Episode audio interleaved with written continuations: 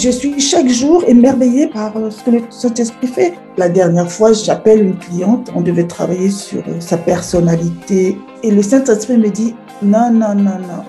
Elle a besoin de te parler de ce qu'elle vit, sinon elle ne t'écoutera pas. Là, je dis, ok, Saint-Esprit, ok. Pendant deux heures, elle m'a parlé de ce qu'il avait sur le cœur. Je m'entendais parler. Je savais que c'était pas moi qui parlais, que c'était le Saint-Esprit qui. Quand on a fini, elle me dit, mais vous êtes croyante? Je me suis dit au fond de moi, gloire à Dieu. Je dis oui.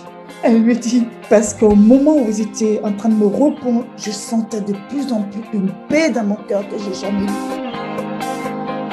Heureusement que j'ai obéi, que j'ai pas voulu suivre mon programme. En obéissant, cette personne a pu recevoir le toucher de Dieu dans sa vie. Et c'est des moments comme ça que je veux vivre.